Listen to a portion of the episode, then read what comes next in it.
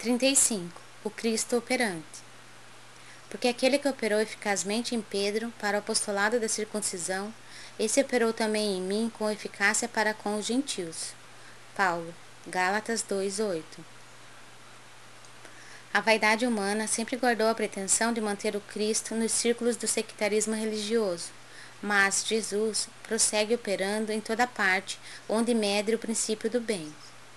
Dentro de todas as linhas de evolução terrestre, entre santuários e academias, movimentam-se os adventícios inquietos, os falsos crentes e os fanáticos infelizes, que acendem a fogueira da opinião e sustentam-na. Entre eles, todavia, surgem os homens da fé viva, que se convertem nos sagrados veículos do Cristo operante. Simão Pedro centralizou todos os trabalhos do Evangelho nascente, reajustando as aspirações do povo escolhido. Paulo de Tarso foi poderoso imã para a renovação da gentilidade. Por intermédio de ambos, expressava-se o mesmo Mestre, com um só objetivo, o aperfeiçoamento do homem para o reino divino.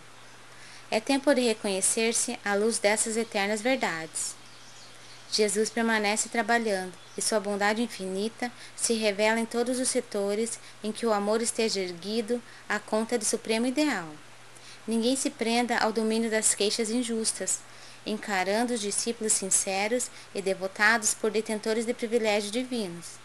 Cada aprendiz se esforce por criar no coração a atmosfera propícia às manifestações do Senhor e de seus emissários.